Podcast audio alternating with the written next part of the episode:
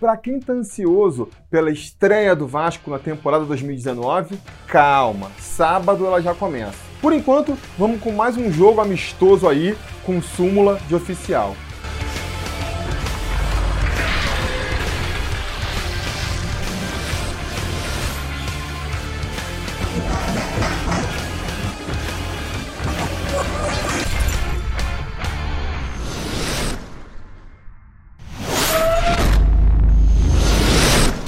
Torcida vascaína Felipe Tiru de volta na área para falar de jogo do Vascão. Pois é, nessa quarta-feira, às 4 horas da tarde, pois é, às 4 horas da tarde, o Vasco vai até Moça Bonita enfrentar a Portuguesa pela quarta rodada do primeiro turno do Campeonato Carioca 2019, a famosa Taça Guanabara. Um jogo que pode servir como exemplo aí, como ilustração do quanto esse campeonato carioca é avacalhado. A gente fez um vídeo há um tempo atrás aqui falando né, sobre o campeonato carioca. Muita gente defendeu que ele devia continuar. Eu até acho que devia continuar mesmo, mas tem que mudar muita coisa para ficar bom ainda. Tem que mudar muita coisa. Porque botar um jogo do Vasco em dia de semana, 4 horas da tarde, as pessoas trabalhando, as pessoas nas faculdades, nas escolas, como é que você quer ter audiência? Quanto mais público no estádio, né? Para ir assistir o, esse jogo lá em Moça Bonita, na lua de 4 horas da tarde do verão carioca. E depois não dá ninguém, o estádio não dá público, a transmissão não dá audiência, não atrai patrocinadores, o campeonato fica deficitário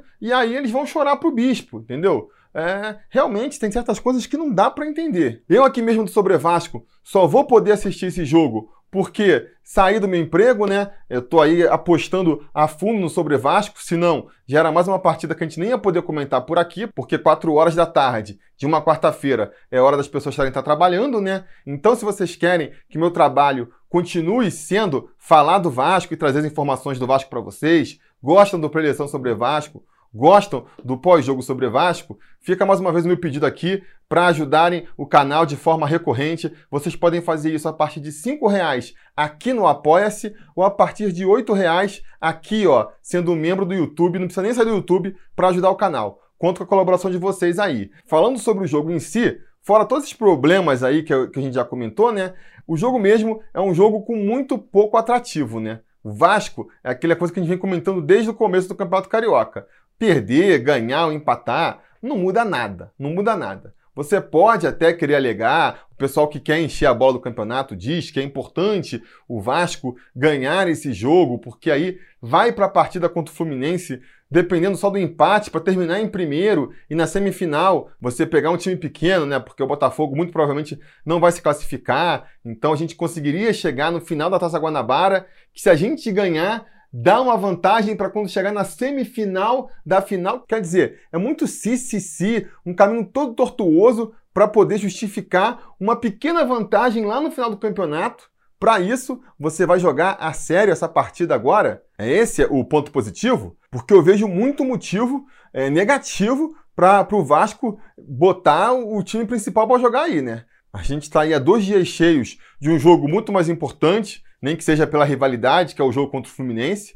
Aí você vai botar os jogadores para jogarem debaixo do sol de, de Bangu, podendo se desgastar e não se recuperar tempo para o clássico, num estádio que ninguém sabe como tá, para ter um buraco ali no meio, um jogador pisar e, e, e, se machucar e ficar por fora um, dois meses, não custa nada, para ninguém ver, que nem como eu disse, vão ser poucos vascaínos que vão conseguir ver essa partida ao vivo. A troco de quê? De conseguir uma possível vantagem, melhor lutar por essa vantagem tentando vencer o Fluminense no sábado mesmo. Para mim, faz muito mais sentido. Por conta disso, né, no momento que eu estou gravando esse, esse, vídeo aqui, eu nem sei qual é a escalação que o, que o Valentim vai levar a campo aí nesse jogo de quarta-feira. Ele fez duas escalações nas duas primeiras rodadas, na terceira mudou tudo, agora, não sei, deve mudar de novo, não sei qual vai ser a escalação. Eu só espero que ele só escale time reserva, os reservas do reserva. Porque botar qualquer um que está disputando posição aí é, para brigar nesse jogo, para mim parece uma furada. Então, ao invés de eu falar a escalação provável do, do Vasco para essa partida, eu vou hoje fazer aquele recurso que às vezes eu emprego, né? De falar a escalação que eu gostaria de ver para essa partida, sabe? Só reserva, só gente reserva. Por exemplo, no gol, eu escalaria o Jordi, daria uma chance aí pro Jordi se provar é, em campo, até porque, que a gente comentou no vídeo sobre a base, né? O Vasco tá com muito goleiro no elenco, são cinco goleiros. E a gente não precisa de tudo isso. A gente precisa, sei lá, de no máximo três goleiros, quatro já seria um exagero. Então tem goleiro que tem que ser dispensado aí. Eu daria uma chance para o Jordi agora, ou até para o João Pedro, se você quiser, para outros jogadores da base aí. Claro, uma partida só não vai ser suficiente para avaliar, mas ajuda, né? Ajuda e a gente descansa também o Fernando Miguel, que não tem por que ficar suando lá em Moça Bonita nessa quarta-feira. Na direita, repetindo o critério de só botar os reservas, daria uma chance para o Cláudio Vinck aí, tentar mostrar seu futebol e pouparia o Cáceres, que vem sendo um dos destaques da equipe.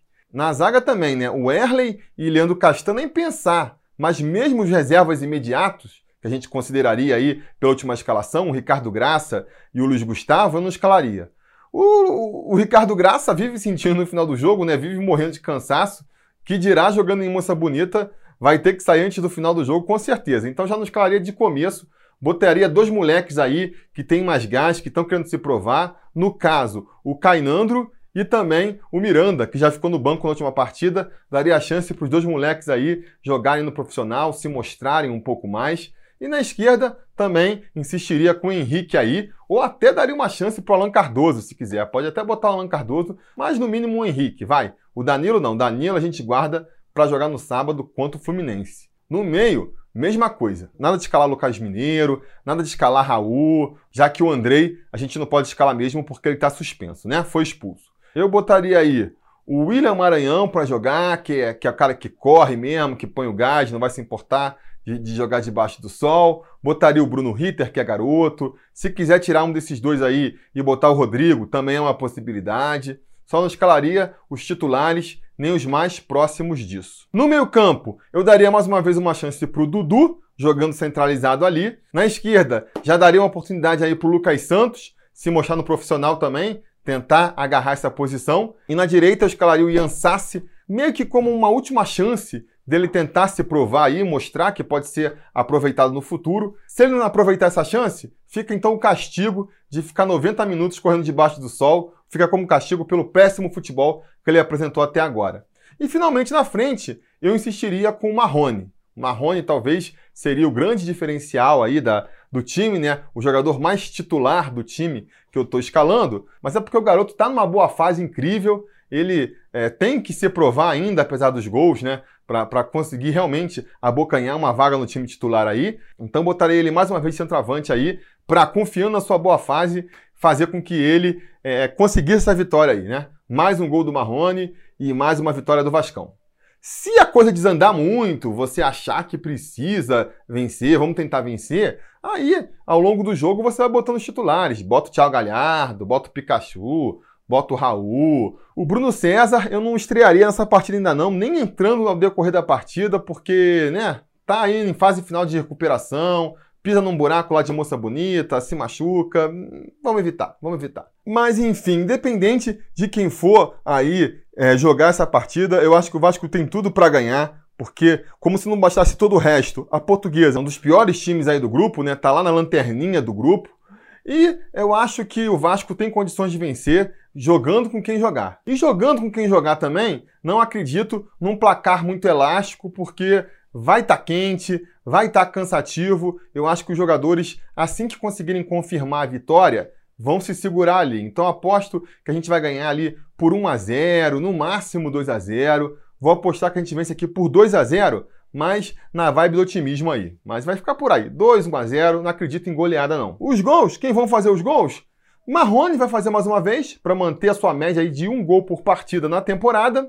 E o outro pode ser do Lucas Santos. Vamos botar aí Marrone e Lucas Santos fazendo os gols da partida. Enfim, agradecer mais uma vez aí os apoiadores que vão permitir com que eu assista esse jogo na quarta-feira. É um jogo ruinzinho, é quase um amistoso, que a gente comentou aqui, mas é jogo do Vasco, então eu sempre quero ver. Agradeço a quem já apoia a gente, seja lá no apoia.se barra sobre Vasco, seja aqui sendo membro no canal, aqui no próprio YouTube. Muito obrigado, vocês estão ajudando a gente nesse desafio aí que é manter um canal no YouTube com as próprias pernas. É por conta de vocês que eu vou assistir essa partida e que depois do jogo, se tudo der certo e nada der errado, eu vou voltar aqui para comentar o resultado, né? Então espero ver vocês lá. A gente vai se falando.